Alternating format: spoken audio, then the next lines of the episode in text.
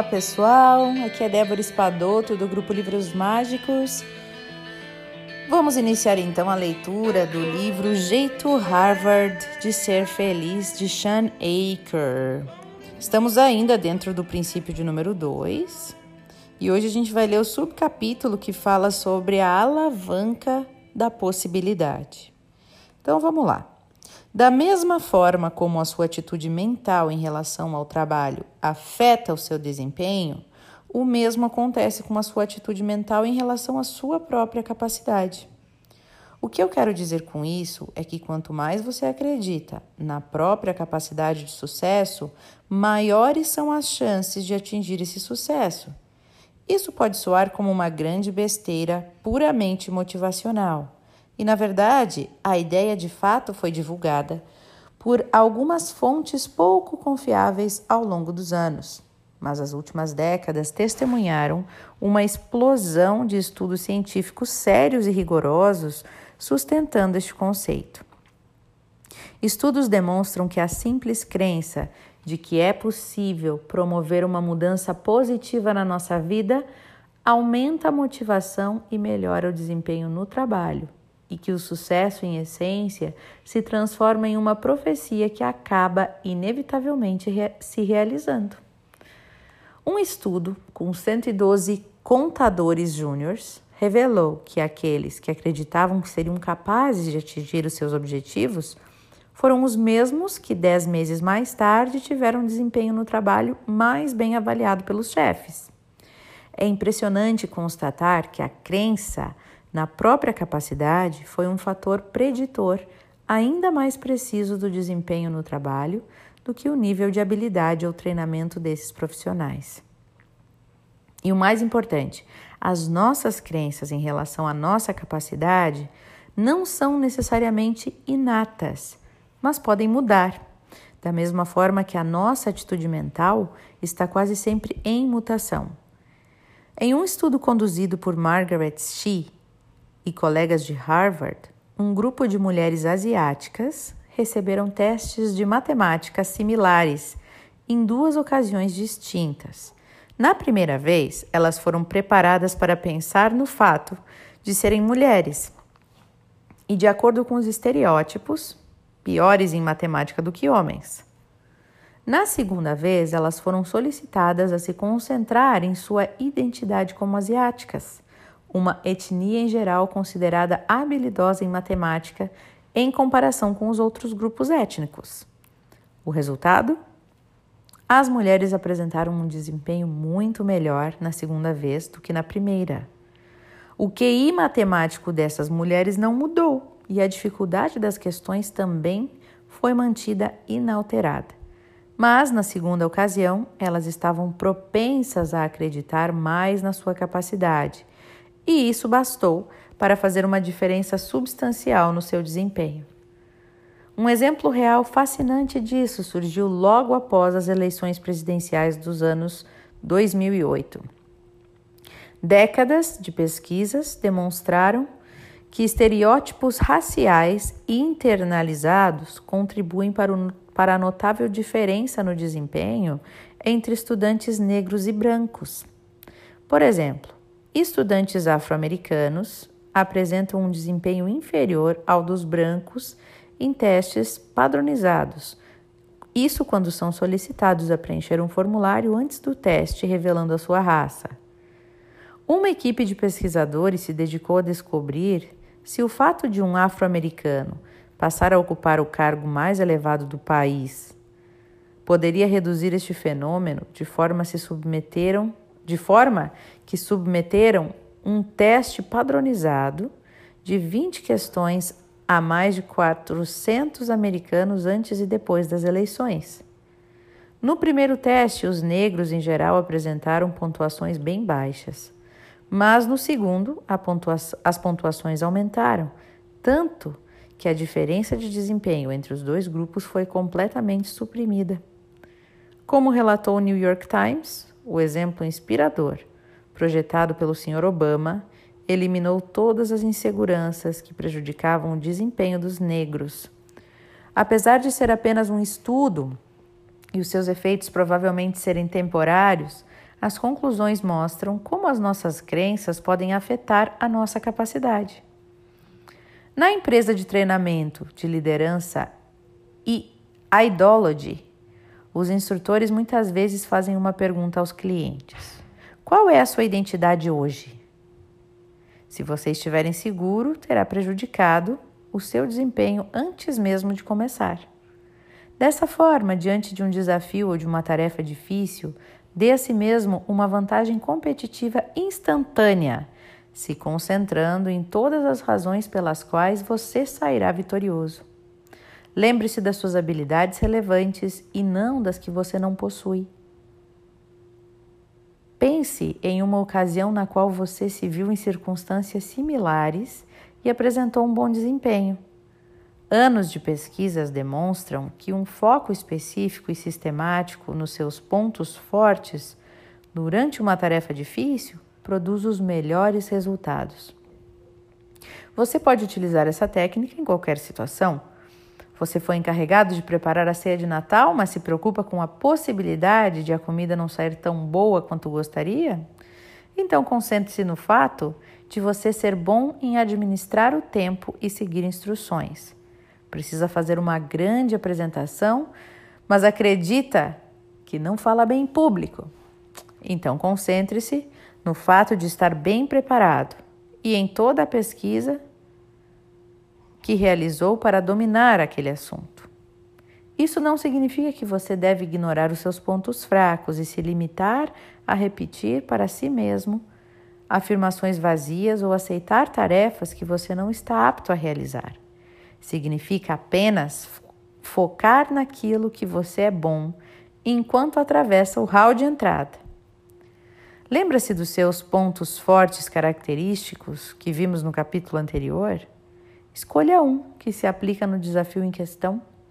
Quando preciso dar uma palestra sobre um conteúdo novo e eu não sei ao certo como serei recebido, eu tento me concentrar no fato de que eu sou bom em decifrar as pessoas e em como isso me ajuda na qualidade das minhas apresentações quando eu me lembro de adotar essa abordagem. Em oposição a quando caio na armadilha de lamentar minha dificuldade de memorização ou propensão em andar nervosamente de um lado para o outro do palco. Alavanque a inteligência. Mais importante ainda do que acreditar na própria capacidade é acreditar que é possível melhorar essa capacidade. Poucas pessoas provaram essa teoria de forma mais convincente do que Carol Dweck, uma psicóloga, psicóloga de Stanford, cujos estudos demonstram que o fato de alguém acreditar ou não que é possível desenvolver a inteligência afeta diretamente no seu nível de realizações.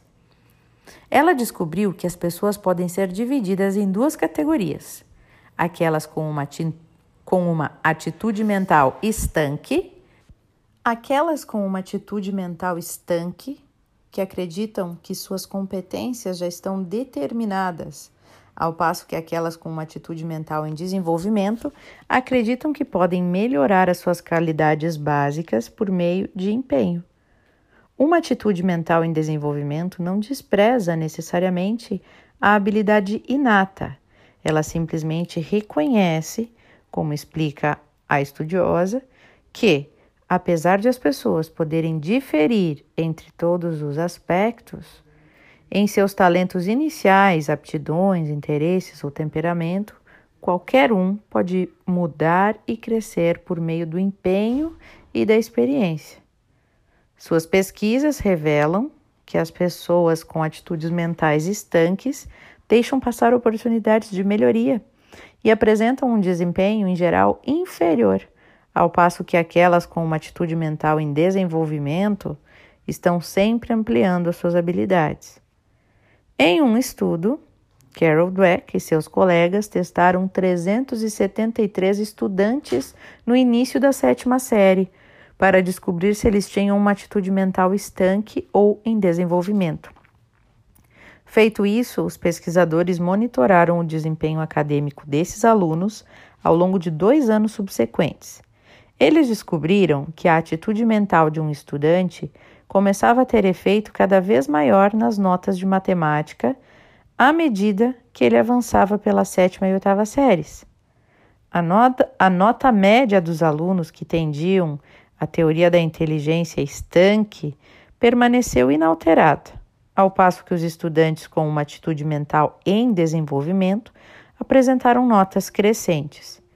Em resumo, os estudantes que acreditavam que podiam melhorar de fato, de fato melhoravam.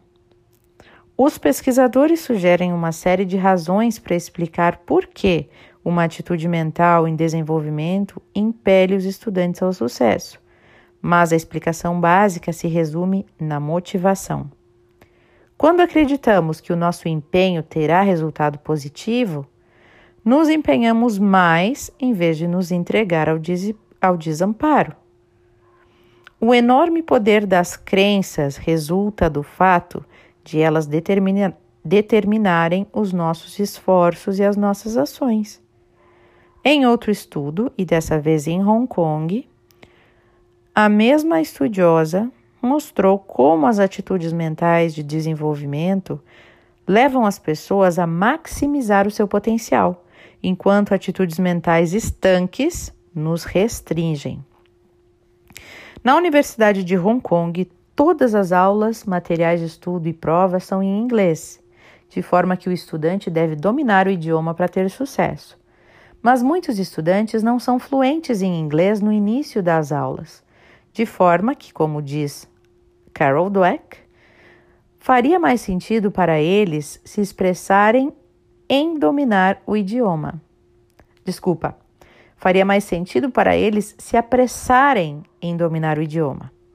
A equipe de pesquisadores fez a seguinte pergunta a estes alunos: se a faculdade oferecesse um curso para estudantes que precisam melhorar o inglês, você faria?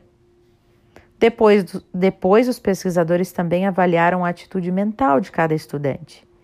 Eles acreditavam que a sua inteligência era estanque ou que ela podia ser mudada? Ou eles achavam ser possível desenvolver a sua inteligência? Acontece que os estudantes com uma atitude mental em desenvolvimento foram os que receberam com um, um enfático sim a possibilidade de fazer um curso de inglês, enquanto aqueles com uma atitude mental estanque invariavelmente escolheram não fazer o curso. Aqueles que simplesmente acreditavam no próprio poder de mudar seguiam uma linha de ação que maximizava o seu desempenho acadêmico, e os outros, diante da mesma oportunidade, deixavam passar. Quando percebemos até que ponto a nossa realidade depende da nossa atitude em relação a ela, não nos surpreende constatar que as nossas circunstâncias externas são responsáveis por apenas cerca de 10% da nossa felicidade total. E é por isso que Sonja Lyubomirsky, uma líder no estudo científico do bem-estar, escreveu que prefere a expressão criação ou construção da felicidade do que a expressão mais popular busca da felicidade, já que as pesquisas demonstram que está em nossas mãos criar a nossa própria felicidade. Como demonstram todos esses estudos sobre a atitude mental, isso se aplica ao sucesso e aos resultados positivos em qualquer âmbito. Ao mudar a forma como nos percebemos e a nós mesmos, e ao nosso trabalho, né? Podemos melhorar, melhorar acentuadamente os nossos resultados. E aqui, pessoal, se encerra esse áudio de hoje, né? Bem interessante o quanto a gente pode mudar o nosso comportamento se a gente acreditar que é possível, né? Melhorar nossa capacidade, melhorar nossa inteligente e a nossa inteligência, que realmente é possível, né? Então, se a gente acredita nisso, a gente vai até alterar a nossa forma de agir no mundo, a forma de, de, de tomar decisões, de escolher é, coisas para nossa vida, né? Então, muito bacana. Espero que vocês estejam gostando deste livro, assim como eu. E lembrando que neste período de quarentena eu estou fazendo lives às nove da manhã, nas, de segunda a sexta-feira. Então, quem quiser participar das lives para se manter conectado com coisas positivas, será muito bem-vindo no meu Instagram, Débora com H. Spadoto, Livros Mágicos. Um beijo no coração e até o nosso próximo áudio.